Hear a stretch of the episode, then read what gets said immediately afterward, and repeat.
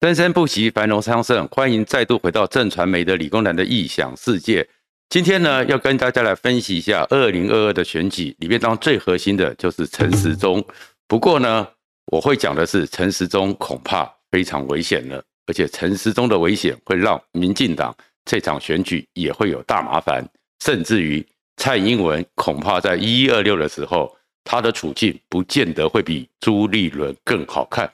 如果你关注喜欢这个频道的话，请记得在右下角的小叮当里面按赞、分享和订阅，谢谢大家。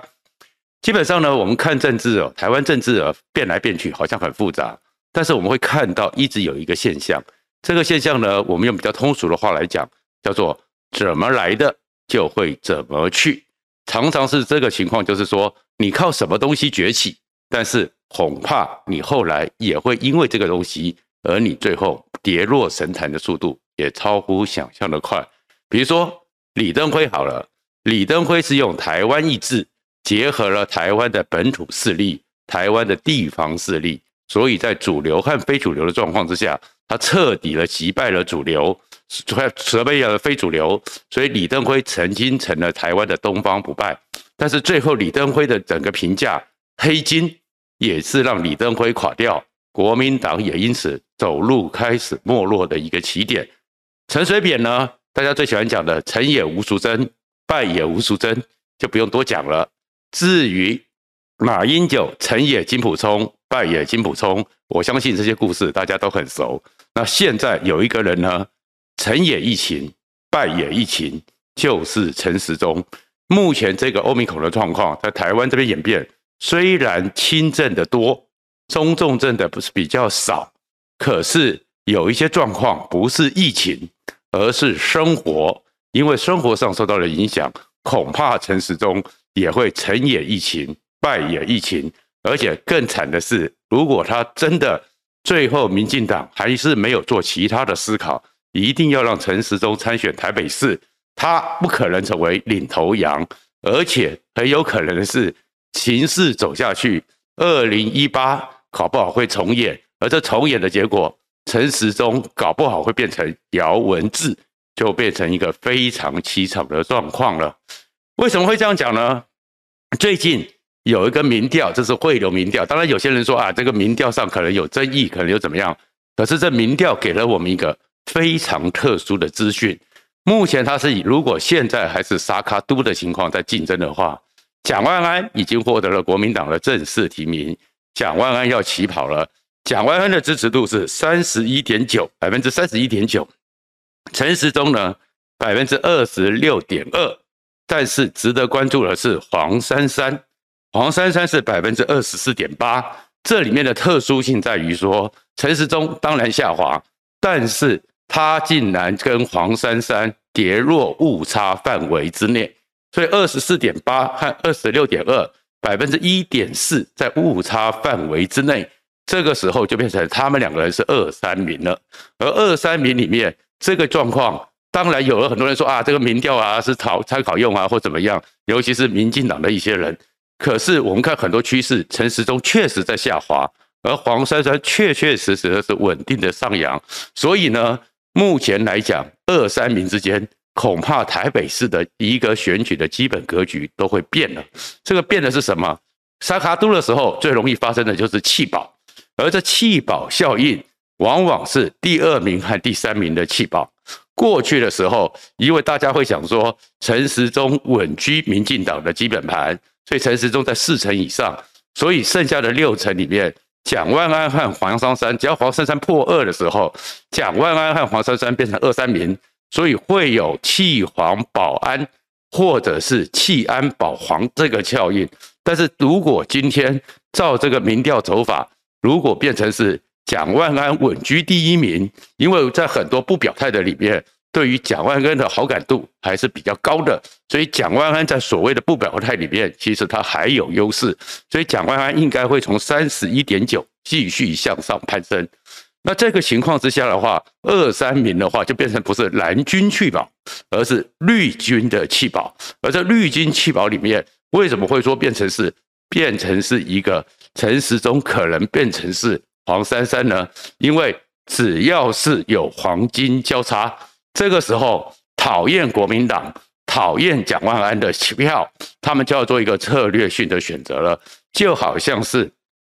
二零一八年的时候，其实丁守中温如白开水，好像没什么效应，但是很多人就是不喜欢国民党，就是要给国民党教训，加上那时候的马英九那个情况之下，所以丁守中虽然民调上一直领先，可是最后当柯文哲，民进党多少人那么讨厌柯文哲，为了教训民进国民党，为了不让丁守中捡便宜，至少绿军里面有很多很部分的人开始弃姚文智。含泪投给柯文哲，所以如果这个情况黄珊珊持续的往上去，而且黄珊珊基本上比柯文哲比起来的话，更没有那么被讨厌，甚至于蔡英文去北龙的时候，还黄珊珊去相陪，所以绿军对于黄珊珊的排斥感不如柯文哲。如果真的发生说为了拉下蒋万安，情愿投给黄珊珊，二零一八这个事情发生，如果陈时中没有努力够的话。陈时中恐怕真的很危险呢，而这种危险还在于哪里呢？光看这个三个人的民调不够，我们常常看民调的时候会喜欢看一个大趋势，而这个大趋势更是二零一八年的重演。为什么呢？二零一八年的时候，那时候国民党脆弱到叫做古木秦逼，当时的国民党也是跟现在一样毫无作为，好像根本就没有什么强将，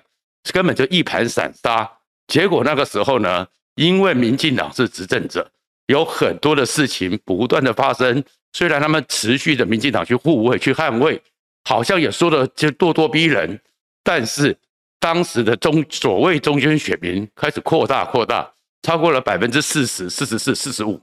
而到目前为止，你去看所有民调，台湾现在国民党虽然很低迷，可是自称是中间选民的，甚至高达百分之四十七。而我们知道说，任何一个民主国家，如果所谓中间，他其实是对于现在的执政者是比较不欣赏的，所以他会选择中间。如果对现在的执政者有所满意的话，基本上会愿意给执政者一点 favor 的。所以当有百分之四十七的人讨厌或是不满自称中间的时候，警讯还是在于执政党。而这个执政党里面，就我最前面最早讲的。生活才是关键。什么叫做生活呢？因为呢，目前为止，整个疫情出来之后，其实你会发现比较危险的是什么？民进党呢，有些人为，有些做策，有些政政策，有些做法，开始像过去的国民党一样，国民党化、精英决策化、去草根化，还有甚至于是他的侧翼部队到处出征。国民进党的绿色侧翼开始韩粉化、韩流化，都会造成反作用力。举个例子来讲了，其实疫情到现在为止，陈时中当初的成功是什么？本来陈时中只是在整个民进党的阁员里面，甚至在民进党的体系里面，是个边缘人，是个知名度非常低，然后根本大家也不知道他。所以也是无从谈起满意度的卫福部部长。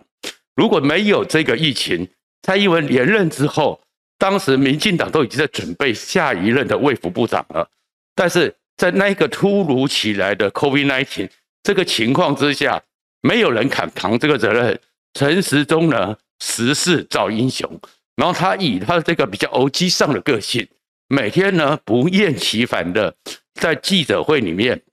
指引大家。引导大家，这个在政治学里面叫做传染理论。我先前讲过，所以在这个风浪之中，一片茫然之中，有个船长非常稳定的告诉你说：“Follow me，照这个方向走。”大家如果真的走下去，觉得说虽然风浪还在，但是我觉得好像有保障，信赖感增加，安全感增加，所以陈时中就变成了是一个大家信赖、认为可以依靠的明星。可是，如果到了今天，已经两年半了，从快筛开始，到目前的 PCR 的检测，到各种的法传系统，到现在的快筛及阳性，很多细节，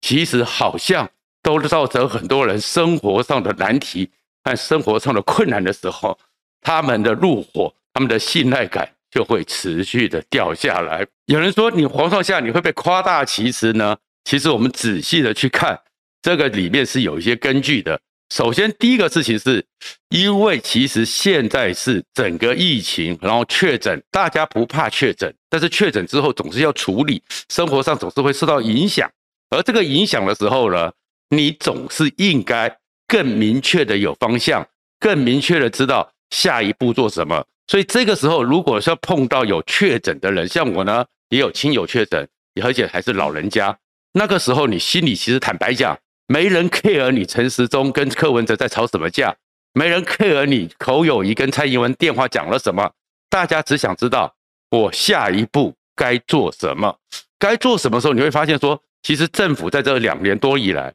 前面的时候好像你越来越没有真正的从老百姓平常的生活里面去做思考。我举个例子好了，这这个时候过来，我和我的兄弟讲难听一点，不好意思讲。在三十几年前、四十年前，都还是国家认证的数理上之优的学生，结果我们去用那个法传系统去上网登录，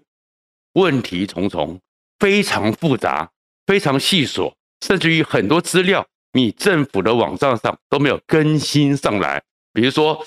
老人家已经过了六十五岁了，快筛阳就是确诊，但是快筛阳确诊之后，你要找哪个地方诊所？他能够帮你做视讯，你政府上公告的名单跟你实际打电话去，巨大落差。而这个时候你心里是焦急的，焦急的是总要赶快解决吧，哪边去拿药吧。然后你这个时候网络上终于去上网，终于去找到，发现这视讯系统里面做的非常繁复。以我们这种其实都算台湾电脑化的第一代，而且数理能力那么还算很不错的人，都搞了好几个小时。你会讲这个数位落差到一般老百姓生活的时候，面对这个状况的时候，他们有多焦虑？这个状况也是跟为什么柯文哲被人家骂，因为他基层医疗没有整合好，所以变成是你还要去排队，你的那个几个你准备好的联医的筛选站没有办法给人家满足 PCR 的需求，所以会挤爆台大、挤爆医学中心的急诊室，造成整个医护的负担。这里面，哎，你们可以讲很多理由。但是对于一个焦急的市民来讲，焦急的国民来讲，他会问：我们的超前部署在哪里呢？然后再过来呢？那个法传系统，比如说好了，健保快易通里面呢，你就没有去思考到生活上的实际的细节。这个生活上实际细节是什么？比如说，很多时候我们知道说，现在最急切的就是年轻的小孩子，就是年迈的父母。但是我们只有很多的鉴宝，很多的 APP，很多的他们父母或小孩的手机，他们并没有办啊，是小孩子用他的名字去办的。结果你去做鉴宝快易通的时候，你发现无法用当事人他的姓名、他的身份证字号去登录，因为早就是被他的儿子已经登录了鉴宝快易通。那当然你在网络上慢慢的可以去处理掉，可在这么急切的时候，你怎么没有想到说？你的这些所谓的通报系统，其实不适合一般正常人的多数人的生活习惯呢？有哪几个八十几岁的父母，他自己还跑到电信局去办他的手机？他的手机的名字可能就是儿子的，可能就是媳妇的，可能就是女儿的。但是你的健保快易通没有做这个，那没有等到这个，你就等不到。那当然是二十六号之后，快筛阳即是所谓的 P 那个就是确诊了。那先前的时候，你又等不到确诊的通报，你这个没有通报之后，你怎么帮老人家拿药？因为下一个程序连地方的基层医疗都没办法去确认的时候，你怎么去处理后续的药物？你说啊，第二天可以，但是我们都知道说这一次里面，如果真有状况，又快又急，你这个十几个小时在这里面焦急之下，都会怀产生怀疑。所以这个情况为什么我说它是国民党化呢？当时的时候。在整个像马英九时代，不管是八八水灾，或者是后来的整个那个所谓的假伪装那个假造油的一个风暴，或是前面之前的塑化剂风暴，政府也出来讲说，我们会上网公告，我们会上网处理。人在这个急的时候，你们呢，好像这些精英都很容易就做出这样的，诶，我有公告了，我有处理了，网络很方便，不要忘了。绝大多数人还是有数位落差，年龄上有数位落差，学经历上有数位落差，地方区域也有数位落差。作为一个政府，突如其来，大家会觉得说赶快解决。搞了两年半，你还在这边数位落差，你的所有的政策和所有的措施落实的措施，还有那么强大的数位落差，你都没有真正的思考清楚，大家怎么会信赖你呢？再过来，为什么讲说很可怕的是什么？韩流为什么让人家恐惧？因为到处出征，认为说我只要用强势的言论把你给压制下去，你就不敢废话。可是这种不敢废话情况之下，所以现在呢，为了护卫民进党、护卫政府的政策，到处出征。比如说，其实很多人 care 的根本不是快筛试剂买得到买不到，一百元还是一百八十元，而是实际的运作之上。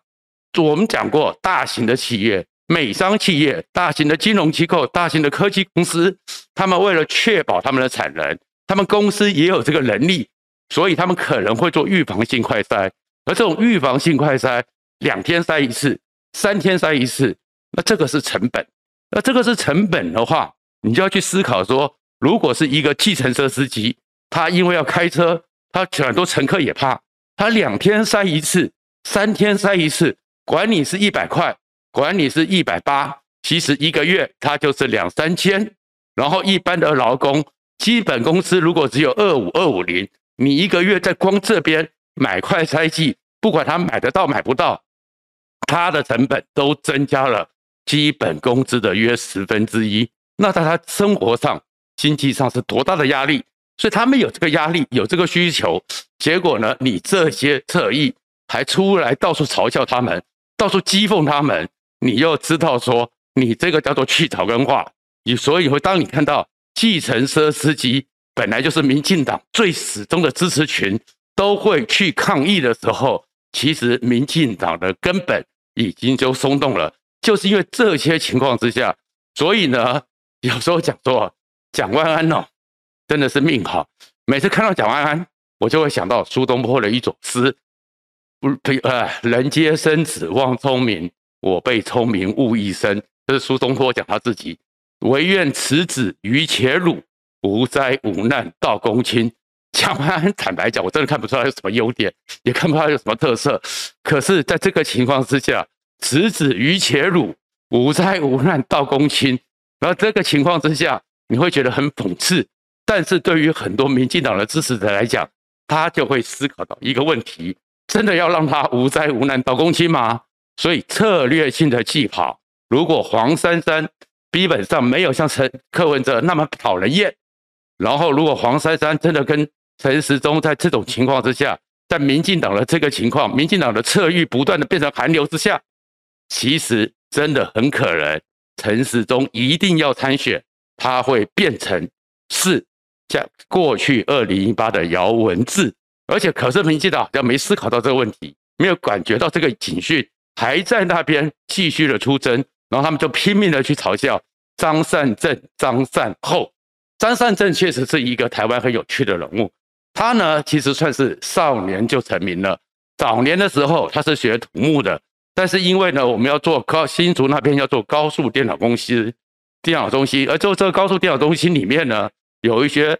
整个房子的设计、结构的设计是需要人负责的。张善政就是去。因为他的土木专长，配合这些空调、高速电脑中心所需要的管线，他承担了这个，所以他就变成了好像是资讯专家。所以后来呢，也在 Google，也在宏基，就变成了是高科技的人物。所以少年成名，但是他遗址呢跟政治上没什么关联。直到他花甲之年六十岁之后，开始因为善后，所以成了政治上的人物。怎么讲善后呢？二零一六年年初的选举。国民党大败，马英九大败。